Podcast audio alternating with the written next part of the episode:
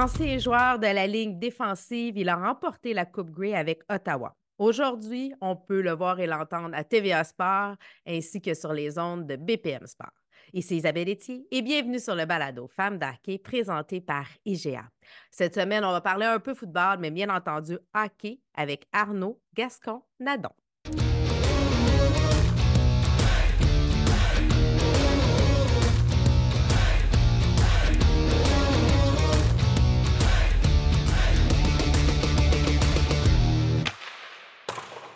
Arnaud Gascon-Nadon, bienvenue sur le balado Femmes d'hockey.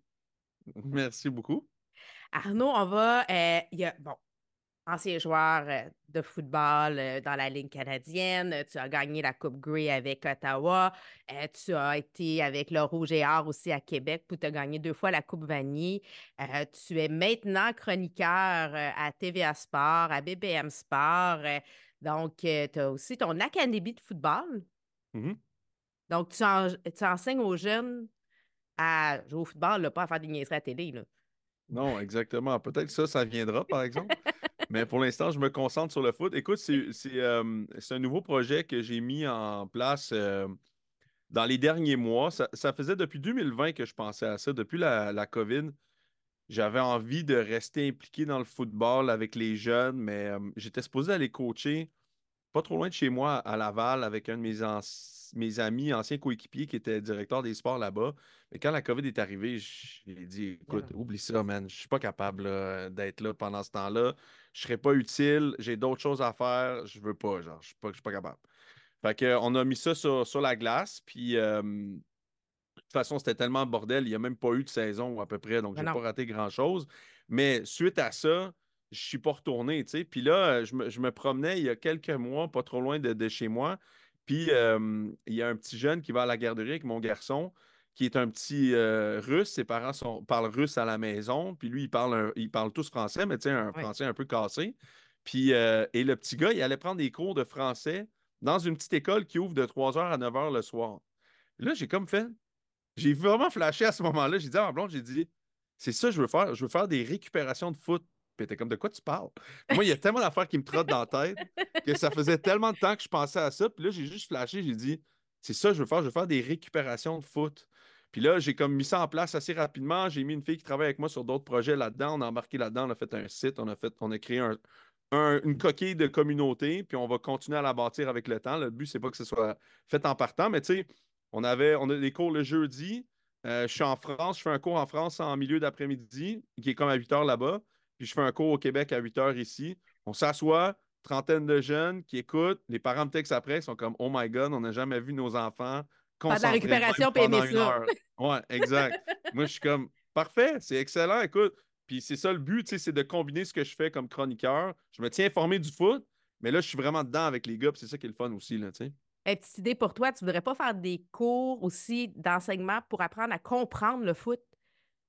Pour, pour l'amateur moyen ou pour euh, les blondes, pour les, les gens qui n'ont pas eu à, jouer au foot parce que ça a l'air niaiseux, là, mais moi, quand j'ai commencé à regarder le foot, c'était des gars qui se rentraient dedans jusqu'à ce qu'on me montre c'était quoi le foot. sais. Ouais, t'as raison. Écoute, je ne sais pas, euh, c'est, mon défaut, mon grand défaut d'être enseignant, c'est que je, pars tout le temps sur des sur des chires, je pars tout le temps sur des affaires, puis là, je, là, je regarde tout le monde, puis là, tout le monde est comme puis là, je dis, OK, on va revenir. Désolé, je suis parti sur des affaires. c'est con, mais euh, c'est un domaine, étant donné que c'est quelque chose que j'ai fait à un haut niveau, que j'ai fait pendant tellement de temps, que j'ai tellement mis d'heures, que des fois, on niaisait avec ça, mais quand on jouait professionnel, on était comme, on est toute une gang qui ont des doctorats en football. On est conscient de ça? Là? Comme, je sais pas, il est où notre papier, mais moi, j'ai un doctorat en football. Moi, j'ai mis 18 ans dans le football. Il y en a qui mettent 18 ans dans un domaine précis pour se spécialiser. Tu je pense que je fais partie du mini-mini pourcent qui connaît vraiment beaucoup ce jeu-là, mm. dans les détails près. Donc, des fois, d'expliquer le jeu, ça peut être belle fun. Mais par exemple, je te donne un exemple. Quand j'ai lancé l'académie, tout de suite, j'ai reçu des, des, messages de gens de la communauté de football qui m'ont dit Honnêtement, c'est débile. Moi, je suis intéressé j'aimerais ça rejoindre l'académie, mais pas comme joueur, comme coach. Comme moi, je, veux venir consultant dans l'académie, je veux venir coach, peut-être coacher une autre position. Donc, tu sais, ça va venir en temps 2, temps 3. Je pense que ça peut aller bien loin, ce projet-là. Euh, mais je suis bien content en tout cas de ça. C'est bien le fun aussi pour rester impliqué dans le foot là, avec les jeunes. Mais là, écoute, on va lâcher un peu le football, on va parler hockey. Moi, j'ai envie Oui. de connaître, euh, Arnaud, quelle est ta relation avec le hockey? Euh, écoute, depuis que je suis le depuis que je suis tout jeune, je me rappelle que je suis un fan du Canadien de Montréal. OK. Euh, on on m'a jamais mis dans des sur des patins pour aller comme faire du hockey. J'allais patiner au parc, j'allais patiner pour le fun, j'allais patiner avec mes amis. On prenait un bâton hockey, mais moi, j'a- j'avais pas de pratique le soir. Je n'ai jamais pratiqué au hockey. Mais tu sais, je suis capable de. Je comprends la game. Tu sais, je suis un sportif Ouais. dans l'âme. Fait que j'ai pas de problème. J'aurais été bon au hockey. Puis souvent, j'en parle à mon père. J'étais comme Ouais, droitier, pourquoi? 6 pieds 4, défenseur droit. Tu n'y avais pas pensé, genre, ça aurait été Ouais, mais cool. c'est ma question. Ma prochaine question, c'est ça. Pourquoi le football n'est pas le hockey? Pourquoi pas le hockey? Hey, t'aurais Mais- été. euh, Ouais, mes parents, ils ont pas, ils m'ont pas poussé dans des sports. Tu sais, c'est plus moi qui ai toujours l'idée, l'intérêt d'un sport. Puis, euh, écoute, peut-être la, la- la faisabilité de tout le temps sortir, jouer sous mes pieds était comme l'affaire la plus simple pour un jeune garçon. J'avais, j'avais pas pensé. euh, puis ma famille est pas très. Personne n'est hockey dans ma famille. là. Personne n'a jamais joué au hockey de façon compétitive. Autant du côté de mon père que de, que de ma mère. Donc, euh, tu sais, moi, mes, mes sports, mon premier sport, c'est le soccer. Ça a été le- Ok. le- mon, premier, mon premier amour. Je jouais quand j'avais 4 ans. Euh, après ça, j'ai joué au tennis. Après ça, j'ai joué au basket. J'ai fait du track. J'ai fait du foot. Euh, j'ai eu une relation de sport sur mes deux pieds, je te dirais. Du ski aussi, mais tu pas compétitif, mais je faisais du ski deux fois par semaine, toute mon primaire à peu près, là, tu. Donc, euh, j'ai toujours été très sportif, mais mon sport d'hiver, c'était le ski. OK. Euh, puis, tu sais, je, je regrette un peu parce que ça aurait été le fun, étant donné que l'environnement est tellement hockey au Canada, tellement hockey au Ouais. Québec. Puis, je pense que j'aurais été bon. là. Je suis droitier en plus au hockey. Fait que j'aurais été droitier, défenseur à droite, 6-4, 240. Donne-moi mon contrat de 10 ans. Ça, c'est. Mais, mais- mais en tout cas, tu sais, je veux dire, fait que c'est ça. mais en même temps, je pense que j'étais fait pour aller dans le sport d'une façon ou d'une autre parce que souvent, quand je raconte mon histoire, le football ne m'a pas accueilli comme l'enfant prodige. Il a fallu que je travaille pour être bon au foot. Fait que pour moi, c'était clair que j'allais finir dans le sport, mais je savais pas lequel à un moment donné. Mais il n'y a pas un sport qui va t'accueillir comme un enfant prodige. À tous Ah. les, tous, tous les, euh, bon, les, les joueurs professionnels vont le dire, ils ont travaillé fort, ils ont eu un parcours, oui, ils ont eu du plaisir, ils ont développé, mais il faut tout le temps que tu fasses plus que tout le monde pour pouvoir te rendre au prochain niveau. Là. Mais Ben, je suis d'accord que c'est une caractéristique très similaire des joueurs professionnels, mais c'est pas une caractéristique similaire de quand tu commences à jouer dans ton sport. Parce que moi, les meilleurs joueurs avec qui j'ai joué dans le sport du foot, ils ont tous arrêté de jouer à un moment donné, tu comprends? Parce qu'ils étaient peut-être trop bons, trop jeunes, ils comprenaient des affaires, physiquement, ils étaient plus prêts que tout le monde. Moi, je pense qu'une des caractéristiques que j'ai rencontrées, la plus commune chez les joueurs professionnels, c'est que ça n'a tout pas commencé parfait.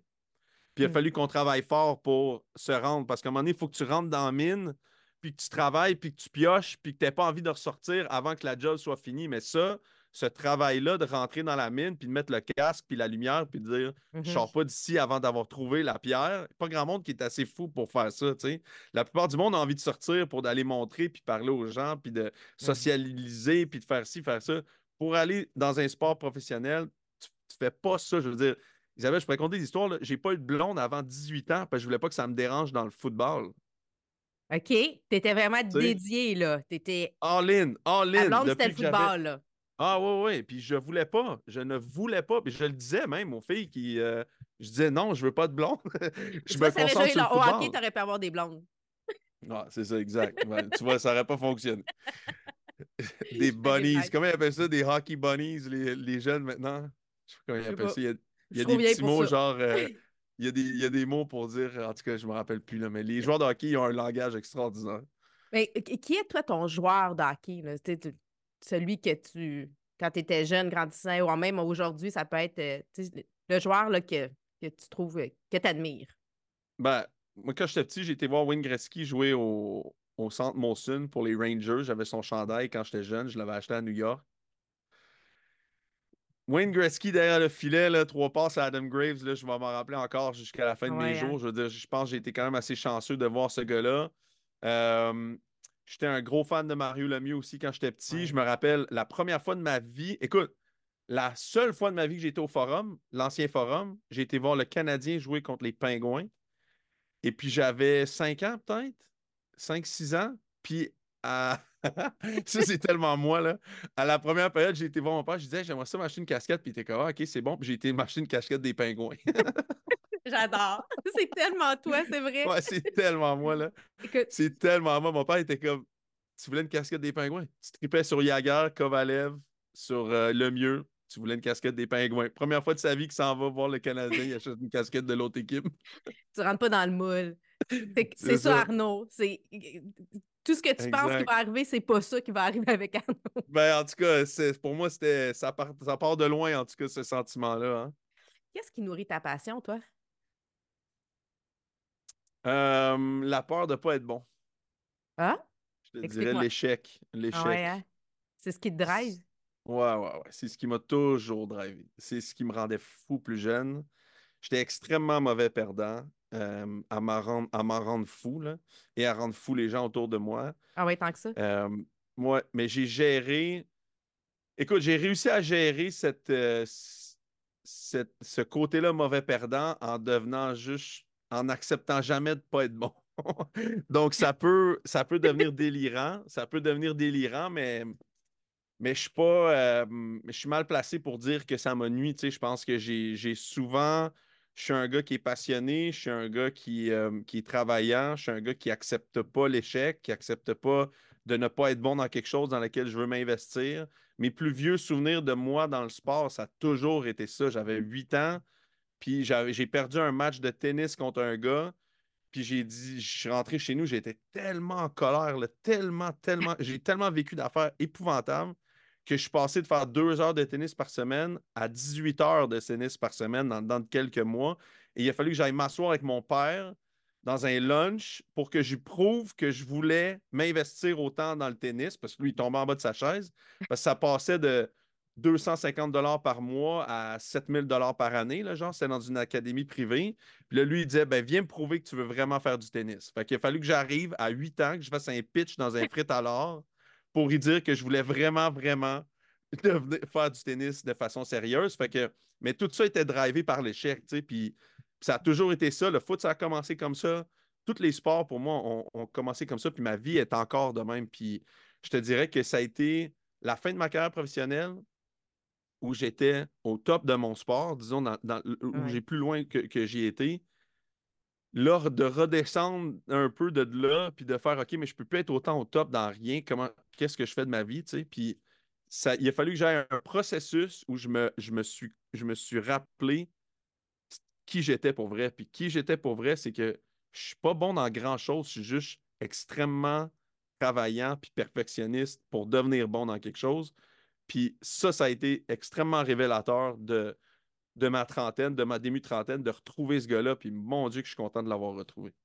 Le, gars travaillant, le gars passionné, le gars qui aime tout. Parce que ce que j'entends, c'est que oui, tu as fait une carrière professionnelle dans le football, mais ça aurait pu être tous les sports. Tu es juste plus un gars d'équipe qu'un gars individuel? Oui, absolument. Absolument. Ça, l'individualité dans le sport, j'ai vraiment pas aimé ça. J'aimais beaucoup plus le concept d'équipe. Je me trouvais mieux entouré. Je trouvais la structure. Je suis vraiment un gars d'équipe mais j'accepte pas l'échec. Donc, euh, ça, et quand tu comprends ça, ça, oui, ça peut. Écoute, il y a peut-être un thérapeute qui m'écoute en ce moment qui dit hum, Toi, toi, tu serais, un, bon candidat. mais je le sais, ça, je suis conscient de ça. Fait que, j'essaie de jongler à travers ça dans ma vie personnelle et professionnelle, mais je suis vraiment un gars qui descend dans la mine, puis j'ai pas peur de la mine, puis je suis pas peur de rester là dans n'importe quoi parce que c'est ça qui me fait, qui me, qui me drive dans la vie. Puis je veux dire, mon père, c'est. Des fois, je, en vieillissant, je ressemble à mon père, là, mais c'est mon père, c'est exactement ce gars-là. Puis les plus vieux souvenirs que j'ai de mon père, il travaillait tous les jours, même quand il n'est pas à caméra ou quelque chose. Le samedi matin, il répétait des textes, il répétait des livres, il lisait des romans, il travaillait sa voix, il travaillait son articulation. J'ai toujours un souvenir de mon père qui travaillait. Euh, on va parler justement de tes parents. Deux secondes, tu, m'ouvres la porte. Bon, on sait que tu es le fils de Guinadon, de Nathalie Gascon. Euh, c'est deux excellents acteurs. Moi, j'ai deux questions pour toi. Pourquoi ne pas mm-hmm. avoir suivi les traces de tes parents? Puis la deuxième, c'est comment qu'on vit ça en tant que jeune garçon, de voir, d'entendre la voix de ton père sur un autre visage, parce qu'on sait que c'est Morgan Freeman, Dustin Hoffman, Jack Nicholson. Toi, quand tu écoutais les films, c'est papa qui parle, mais c'est pas papa à l'écran? Ouais, je sais. Écoute, moi, j'ai des, j'ai des vieux souvenirs de toujours sentir que je suis observé, sentir qu'il y a des gens qui nous saluent, des gens qu'on connaît pas qui nous disent bonjour. Ça, j'ai toujours des souvenirs de ça. Je pense que ça, ça m'a. Je pense pas que ça me faisait grand-chose plus jeune, mais ça a formé le gars que je suis maintenant où je suis très. Je, je conserve beaucoup ma vie privée, tu sais, j'aime beaucoup ma vie privée. Ouais. Je passe pas beaucoup de temps à parler de, à grand-chose de, de ce qui se passe dans ma vie privée. Je suis très, très privé. Je garde mes réseaux pri- privés. Je ne veux Mhm. pas mettre des photos de ma copine, de mes enfants sur des réseaux. Je veux, je veux garder mon cocon très serré. Puis ça, je pense que ça fait partie de l'enfance que j'ai eue, euh, de vouloir avoir ça, moi, de pouvoir préserver ça. Mais euh, de l'autre côté, je pense que le métier m'a jamais attiré parce que mes parents m'ont transmis, je, je vais le dire de façon un, mais m'ont transmis une intelligence émotionnelle. OK. Puis c'est des gens qui étaient très comme proches de leurs émotions puis qui étaient capables d'en discuter. Et eux, on se sont servis du métier pour, pour canaliser leurs émotions. Puis moi, ils m'ont transmis le produit final. Tu comprends? Puis moi, j'ai pas voulu aller là-dedans parce que j'ai vu c'était quoi ce métier-là, l'arrière de ce métier-là. Puis c'est un peu épeurant, l'arrière de ce métier-là. C'est pas, C'est pas. pas tout le euh, monde. Non, c'est ça. Tu sais, c'est par exemple, tu vois quelqu'un pleurer à la télé. Oui. Ben, souvent, le meilleur acteur là, ou la meilleure actrice, il faut qu'elle aille puiser dans ses émotions à elle de quelque chose qui peut la faire pleurer. Mais c'est quoi ces émotions-là? Est-ce qu'on a envie de vivre ça tout le temps? Peut-être se rappeler d'un quelqu'un qui est mort, d'un traumatisme qu'on a eu plus jeune, de quelque chose qui nous fait le vibrer en dedans où on a envie de pleurer. Quand tu comprends, quand tu commences à comprendre les dessous de ce métier-là, ça donne envie de faire autre chose. Mais pas. en même temps, euh, d'être dans le sport, tu utilises ces émotions-là aussi pour faire des performances. non? Absolument. Oh, écoute. euh, Une autre façon d'exprimer. Non, ouais, mon père me le disait souvent, puis je- moi, dans ma tête, j'étais comme, Ah, ouais, mais il a raison, tu sais, nos, nos métiers, ça ressemblait beaucoup, tu sais, on, on canalisait nos émotions quelque part, puis lui, quand il embarque sur scène, c'est une autre personne qu'il y a à la maison, puis quand moi, j'embarque sur un terrain, je suis une autre personne que je suis à la maison complètement, donc euh, il y a un principe du guerrier, tu sais, écoute, mon père, je me souviens, là, j'allais au théâtre avec lui, ou par exemple, je, euh, je m'en allais quelque part, puis lui s'en allait au théâtre à 7 heures, puis il allait me conduire quelque part à 4 heures, puis il allait au théâtre après, mais lui, il amenait un CD avant d'aller au théâtre, là. Il amenait un disque qu'il voulait dans l'auto, mais ça lui prenait des fois 20 minutes à choisir son CD qu'il voulait. Aujourd'hui, je me sens de même. Aujourd'hui, je me sens de même. Pour se mettre de- dans le. Se mettre dans, dans le beat, se mettre dans le vibe, se mettre dans l'énergie que ça prend pour jouer la performance qu'il a besoin de faire. Écoute, c'est copier-coller, là. Donc, euh, euh, tu sais, des fois, il me disait, il dit, moi, je pensais que j'avais trouvé un. Il dit, je pensais que j'avais fait un métier de fou, mais il dit, toi, man, tu m'as battu à plat de couture. Comme, Ah, ça fait plaisir, merci. Tu parles de musique, justement. Te- C'est quoi, toi, ta chanson? Euh, y a-tu une tune ou y a-tu euh, un style de musique qui te mettait justement dans ton énergie? Là? Euh, mais je te dirais, avant, à- il y a eu un processus que j'ai fait où j'ai euh, j'ai appris à me découvrir dans le sport. Puis à un moment donné, j'ai juste compris que pour moi, jouer au foot, c'était comme un party. C'était comme un gros party. Fait qu'il fallait que je me mette dans le beat d'avoir du fun. Pas dans le beat de devenir méchant, pas dans le beat de devenir me transformer en espèce de, de monstre plein, ouais, de la grosse musique. Non, non. Il fallait que je mette quelque chose qui me donne envie de faire le party. Fait que ça. C'est parti sur plein d'affaires. Je veux dire, des fois, j'écoutais du Céline Dion avant la game. Des fois, j'écoutais euh, des fois, j'écoutais du, du- du gros house music du Tomorrowland à- à- à- en Belgique. Des fois, j'écoutais. Si ça pouvait vraiment partir de tous les côtés, mais j'étais le gars qui criait dans ses puis chantait. Puis, tu sais, moi, je mettais le party. là. Moi, je voulais que toute mon équipe embarque dans mon party. Puis, je voulais détendre l'atmosphère.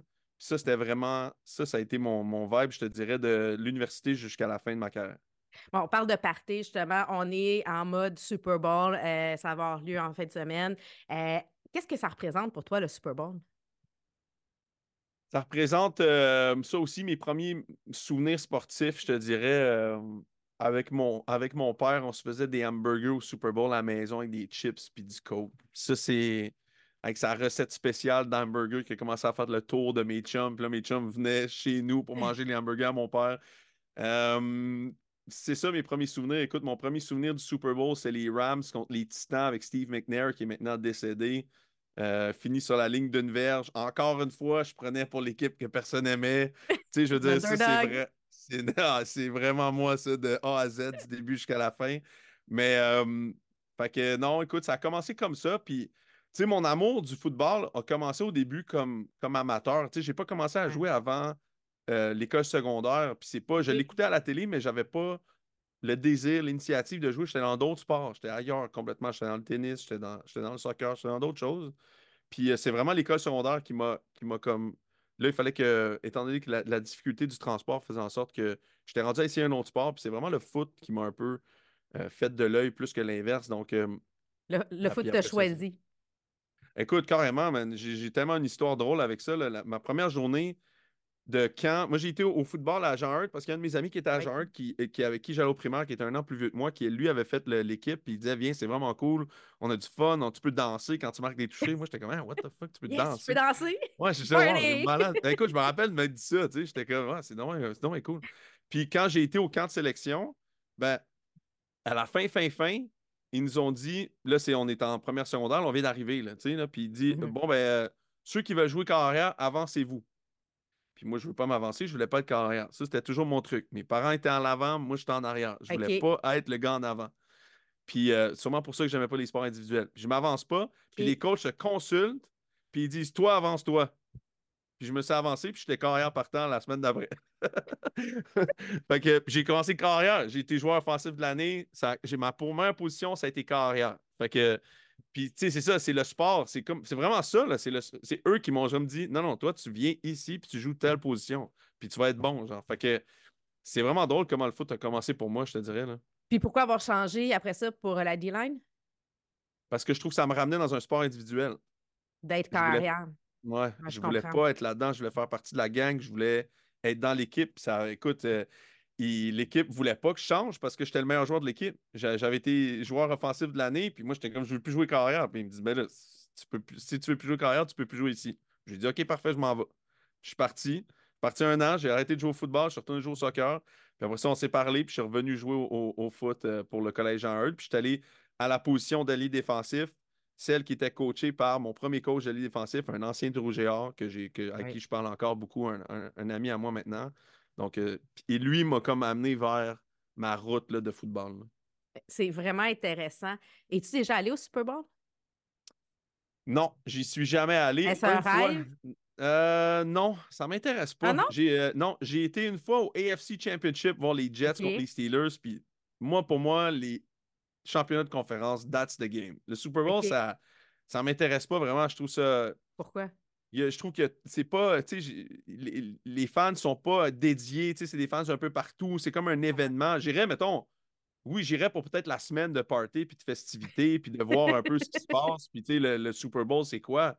Mais la game en tant que telle, ouais, les coulisses, mais la game en tant que telle, moi, je, suis plus un gars d'AFC ou NFC Championship. Moi, je veux que ça soit la passion, le, club à, la maison, l'extérieur, la, la foule en délire. Tu n'as pas ça souvent dans les matchs de championnat c'est souvent les gros matchs, là, même moi dans CFL que j'ai joué, c'est East Division Final, ça, c'est, man, ça explose tout, là. C'est ça, c'est là que tu veux être, Est-ce que tu penses que le Super Bowl, justement, le gros spectacle, c'est la mi-temps et non pas ce qui se passe sur le terrain? Ben, c'est, le, c'est ça, tu sais, c'est ça le problème avec, les gros, avec ces, ces gros matchs-là, c'est que souvent, il y a tellement de choses à l'extérieur de juste la game que ça devient un peu déboussolant juste jouer la game. Tu sais, que tu te mmh concentres avec tellement d'affaires justement dans ton championnat de conférence, dans, ton, euh, dans la CFL ou dans la NFL, tu es concentré sur le match, tu es à la maison ou tu es à l'extérieur, c'est la même routine que d'habitude. Dès que tu arrives dans CFL ou NFL, tu as des festivités à tous les jours, tu as des ci, tu as des ça, tu as des vedettes partout. c'est très glamour. Puis souvent, je trouve que ça fait pas des beaux matchs. Je trouve que c'est souvent des matchs qui sont, sont un peu décousus. Donc, euh, autant en tant que fan que quoi que ce soit, je, pense que ça, le, AFC Championship, là, ça, ça, va rester marqué dans ma mémoire. Puis, j'ai pas une envie. J'aimerais mieux Coupe Stanley, septième match canadien, je le prends bien avant le Super Bowl, n'importe quand. N'importe quand. Maintenant, euh, tir de barrage présenté par M d'assurance, c'est des ceci ou cela. Puis tu peux m'expliquer pourquoi tu choisis. Fait que si je te demande rapide ou précis? OK. Euh, précis. Précis. Mm-hmm. Bateau ou moto? T'es-tu moteur? Ben, je suis pas moteur, mais j'ai depuis que je suis petit, je veux une moto, mais personne ne veut que je m'achète une moto. Pas pourquoi? C'est pas. mais je dirais, je dirais moto. Une grosse Harley Davidson, genre Chopper, là, ça, ça serait mon truc. Là. OK. Euh, investir ou épargner? Investir. Investir. Euh, Changer de passé ou voir le futur? Être dans le moment présent. Ça se peut-tu, ça? Je ben, pense je pense que c'est l'idéal. Les deux, je les aime pas.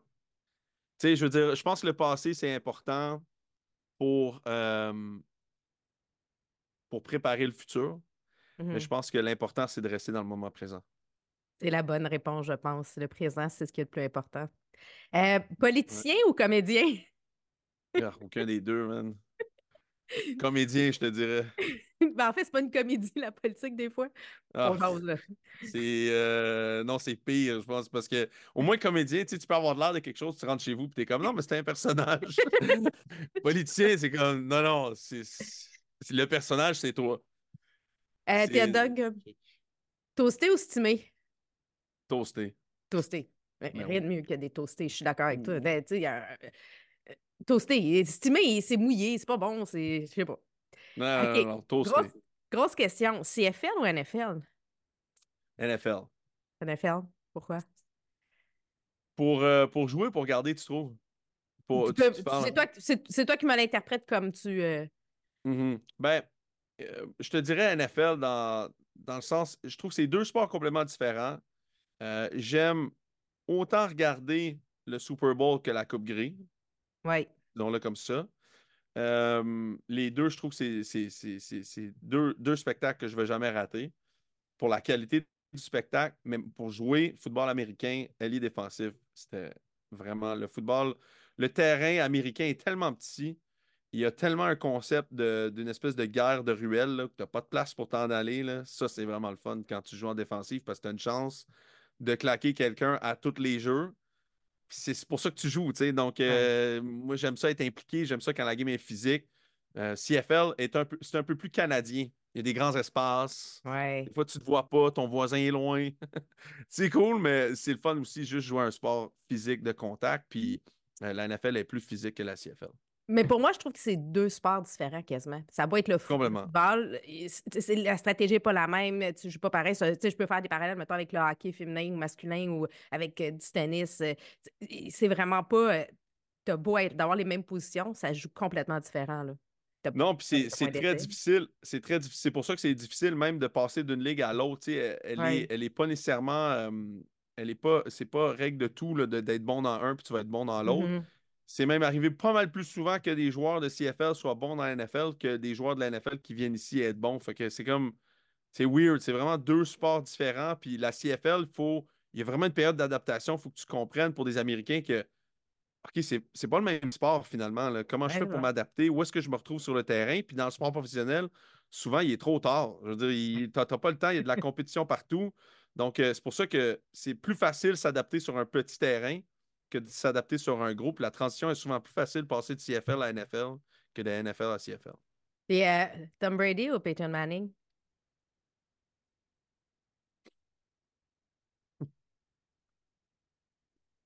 Euh, je dirais maintenant que je suis vieux et euh, je m'assagis, je te dirais Tom Brady, mais toute ma vie, je l'ai haï. Puis j'aimais Peyton Manning. Donc, non, mais écoute, je dirais pour l'ensemble de tout, là, je dirais Tom, mais. Hmm. Non, je veux dire Peyton Manning. Puis euh, dans. Euh... Ouais, mais Manning, c'est ça. C'est tough. Ben, en fait, c'est deux grands corps arrière, on s'entend. Des personnalités mm-hmm. différentes, mais bon. Mais c'est comme Crosby puis Ovechkin. Ben, c'est ma prochaine question. Crosby ou Ovechkin, je m'en allais direct là. Mais c'est la même chose. C'est la même chose. C'est le gars plate avec le gars cool. C'est la, même, la même affaire. Fait que, tu sais, je vais te dire. Euh... Ouais. qui, qui je veux regarder jouer? Attends, attends, attends. Peux-tu. Euh, Mais... Qui est-ce que j'aimerais ça qu'il soit mon carrière ou qui veut que je sois mon ami?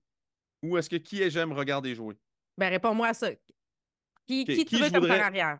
Qui je voudrais comme carrière? Je vais prendre Tom. OK. Qui j'aimerais comme ami? Peyton Manning. Ouais. Qui j'aime regarder jouer? Peyton Manning.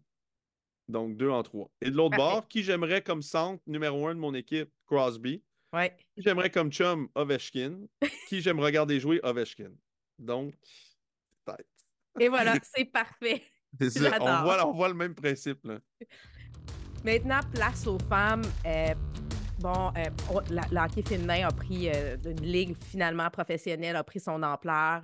toi, tu as fait un excursion tu es allé jouer aux États-Unis, justement, tu es allé au Texas.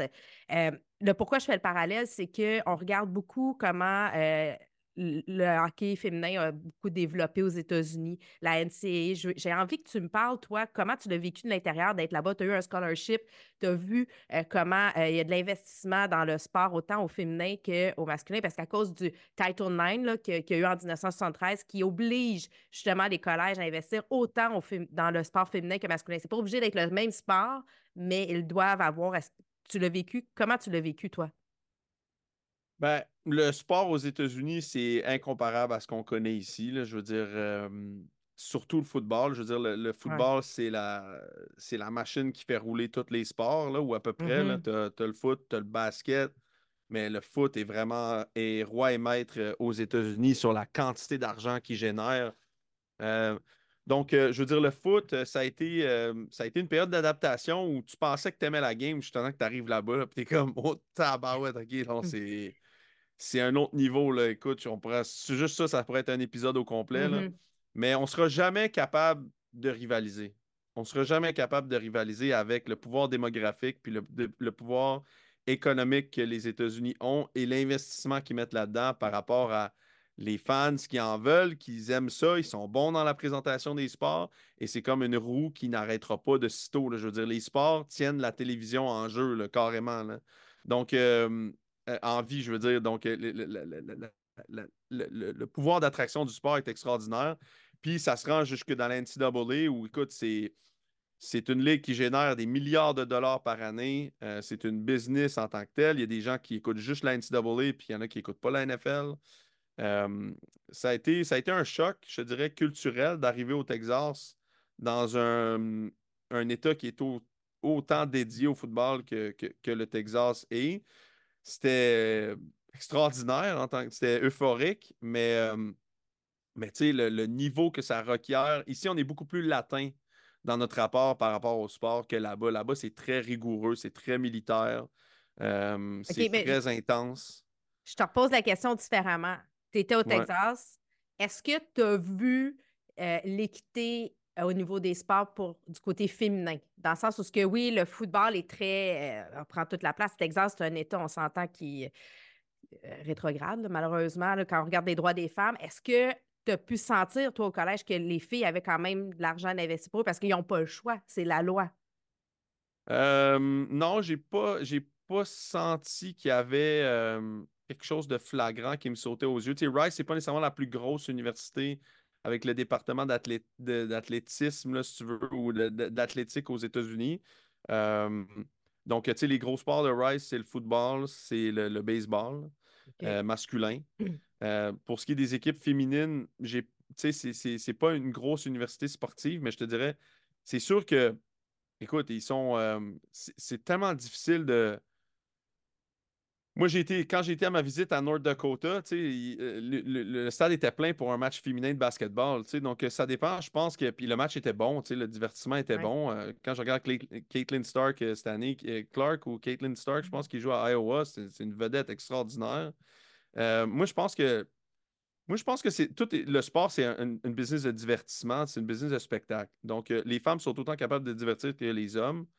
Il faut juste que ça soit dans, le bon sport, puis les bonnes athlètes. Puis il faut laisser le temps aussi aux athlètes de se développer. Tu sais, mm-hmm. qu'à regarder les combats ultimes. Euh, écoute, tu sais, euh, ça a commencé avec Ronda Rousey, puis c'est rendu avec des, athlètes de fou qui se tapent sur la gueule, puis c'est comme, c'est tellement divertissant.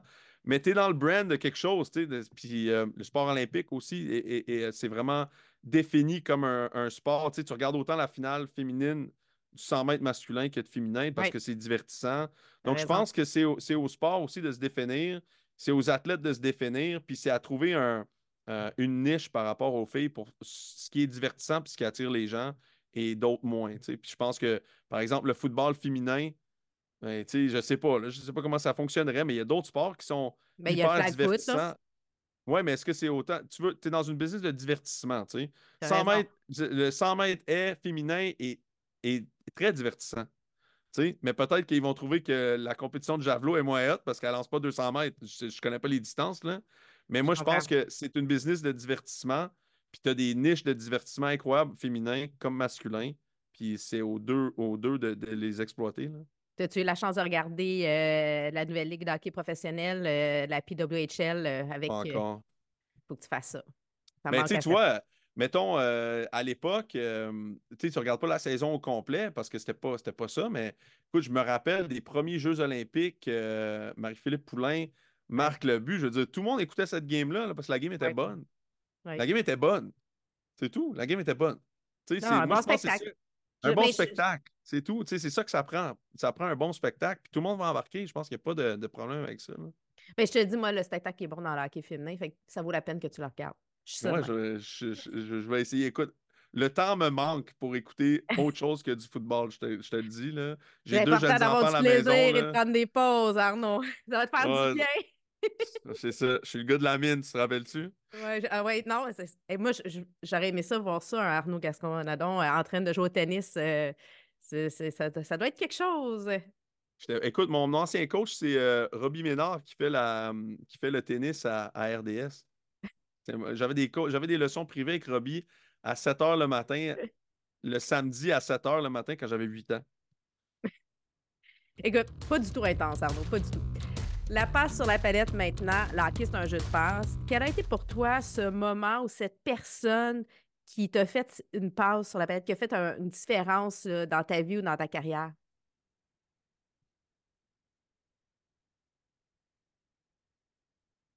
Hmm, il y en a eu plein, man. Je sais même pas par où commencer. Euh, passe à palette. Je vais t'en raconter, je vais t'en raconter une, mais je pourrais t'en raconter 20. tu sais. Je, vais- je vais t'en raconter une là. là. C'était, euh, j'étais à ma dernière année au Cégep du Vieux-Montréal. J'étais en processus de me faire recruter par les universités ici au Canada. Puis moi, j'avais comme objectif d'aller aux États-Unis. Puis c'était difficile, c'était laborieux, c'était pas ce que c'est maintenant. Il n'y avait pas la manière de communiquer qui était pareille. Tu avais des interurbains, tu n'avais presque pas Internet, tu n'avais pas les plateformes qui sont accessibles maintenant. Euh, à l'époque, on était en 2006-2007, YouTube existait, était comme sur le bord d'être lancé, même pas encore. Donc, euh, il n'y avait pas les plateformes pour se faire connaître. Euh, moi, je me souviens de Warren Creaney, qui était coach en chef à l'Université Concordia, avec Brad Collinson, qui me recrutait pour venir à Concordia. Puis à un moment donné, ils m'ont appelé, puis ils m'ont dit on était jeudi soir ou vendredi matin. Puis ils m'ont dit on s'en va à Toronto aujourd'hui. Il y a un camp d'évaluation des universités américaines, puis on pense que ce serait bon que tu viennes. J'ai dit, ouais, mais on, on a Team Québec le lendemain. Il dit, c'est pas grave, on va venir après, puis on va, on va te ramener. On va faire l'aller-retour. On amène deux gars. Si tu veux, tu peux embarquer avec nous autres. J'ai fait, OK, c'est bon. J'y vais sur, euh, sur un, un coup de tête. Je pars à Toronto avec eux autres. On fait la route. Je m'en vais là-bas. J'ai une bonne performance. Je rencontre, euh, je rencontre Coach Peterson, qui est coach à Rice, qui dit T'es vraiment bon, man. Il dit euh, Comment ça qu'on te connaît pas? Ben, J'ai dit Je sais pas, moi non plus, je te connais pas. Il dit Écoute, euh, on va se redonner une nouvelle là, parce qu'il dit Dans peut-être deux, trois semaines, on aura une place de scholarship si ça t'intéresse. J'ai fait OK, c'est bon. Un mois après, je- on est revenu à Montréal. On avait Team Québec le lendemain. Ils m'ont ramené chez nous. Ils m'ont dit si tu veux, rate la première pratique. Tu n'es même pas obligé de à la première pratique. Tu vas avoir ta bourse. Là. Viens pas, on, s'arrange. Fait que je suis resté, je suis allé à Team Québec. J'ai fait une sieste dans le vestiaire pendant que les gars pratiquaient. Ça, je suis revenu pour l'autre pratique. J'ai eu ma bourse. J'étais dans le top des, meilleurs joueurs au Québec. Ils m'ont dit merci, merci d'être venu. Trois semaines après, je visitais Rice. Un mois et demi après, j'étais à Rice pour mon scholarship. Ce que tu me dis, c'est comment une décision d'avoir essayé, d'avoir osé, de dire OK, j'y vais, a eu un impact sur ta vie, puis une belle expérience, parce que tu en parles, puis ça a été une belle expérience à la Rice. Là. Oui, absolument. Puis non seulement ça, mais je te dirais pour eux autres, pour eux deux, la passe à la palette, c'est qu'ils me recrutaient pour aller à Concordia, puis m'ont amené à Toronto pour que j'aille ailleurs. Tu sais, je veux dire, Ouais, il y a un côté, il y a un côté humain là-dedans Ouais. où- qui prévaut sur le sport. Tu sais, il y a un côté humain où tu fais, on prend pour le jeune. Tu sais, peu importe où il va, on l'aime, on va prendre pour son développement, puis sa vie. Je veux dire, tu, tu joues avec la vie Ouais, des, des- des jeunes, là, fait que ça a été une passe à la palette extraordinaire, puis pour ça, tu sais, je vais, je vais être toujours redevable à ces deux gars-là. là. Ils, le font pour les bonnes raisons. Absolument, c'est ça. Puis souvent, tu sais, t'as- t'as le- le- les, coachs passent le sport avant le jeune. Puis moi, c'est- souvent, tu sais, quand je fais quand j'interagis avec les jeunes, je dis Est-ce que tu es sûr que cette personne-là prend ton, ton, a a ton, ton bac? Est-ce que tu es sûr que cette personne-là veut ton bien? Parce que c'est des décisions comme ça que des gens qui, qui veulent ton bien peuvent prendre des fois au détriment de leur carrière à eux, au détriment de leur, euh, de leur sport, de leur équipe pour le jeune. Puis là, c'est là que tu vois vraiment les bonnes personnes. Pas des mauvaises, mais des gens qui sont un peu plus concentrés sur eux que sur les autres. Écho de vestiaire maintenant présenté par la cage comme un bon repas entre amis dans les vestiaires ou dans les dessous, dans les coulisses du sport. Il y a souvent des anecdotes, des histoires intéressantes euh, à raconter, à partager. Euh, as-tu une histoire que tu veux nous partager aujourd'hui, euh, que ça peut être en lien avec ton. Ben, peu importe le sport, quand tu étais au foot, quand tu par rapport au hockey, par rapport à ce que tu veux? qui concerne moi ou que j'ai vécu que j'y étais? Que tu étais, que tu as vécu. Euh, tu peux. En fait, c'est le moment où ce que tu nous apprends, où tu. Ben, as tellement d'histoires. En fait, on pourrait ben faire une émission que d'histoires avec toi, je pense. exact, exact, exact. Je vais, je vais, vous en compter une sur euh, dans, dans, dans, mes dernières années de, de, football avec Henry Burris, euh, un des meilleurs carrières de l'histoire de la, de la, CFL. Henry, c'est devenu un ami. C'est un gars avec qui je parle encore maintenant. C'est comme, comme devenu mon héros là, quand je suis entré dans la CFL. J'étais comme. Ça faisait pas de sens que j'étais avec Henry Burris. S'il y en a qui ne savent pas, c'est Henry Burris, c'est comme Anthony Calvillo, c'est temple de la renommée direct. Il a joué mm. jusqu'à 42, je pense, Henry. Euh, un gars extraordinaire, un sourire extraordinaire, une façon de vivre, voir la vie extraordinaire. C'est un. tu mets la couronne direct sur la tête. Là, je veux dire, il, est, incroyable. Tu veux que ce gars-là mène ton royaume. Mais euh, Henry, on, va à la Coupe Gris 2016. Euh, pendant on se présente sur l'échauffement, on joue, on, est sur l'échauffement, on est prêt à jouer le match. Puis là, on rentre dans le vestiaire après l'échauffement, puis Henry est sur la table avec les médecins. Puis on est comme pas sûr de savoir ce qui se passe. Antoine vient me voir, Pruno, il me dit Henry est blessé, il ne pourra pas jouer la game. J'ai dit, ah, je m'en mm. dans, dans, le sens, moi, j'étais vraiment dans, ma tête, là, j'étais pas grave, on s'en fout, on passe à d'autres choses. Mais Henry s'est déchiré le ménisque dans l'échauffement du genou. Euh, ils ont été replacés, le ménisque, dans le vestiaire après l'échauffement. Ils l'ont piqué à la cortisone dans le vestiaire, puis il a joué 22 minutes après, genre, la game, la meilleure game de sa vie. Puis le soir, après la game, il est en chaise roulante pour se rendre dans l'avion pour retourner à Ottawa.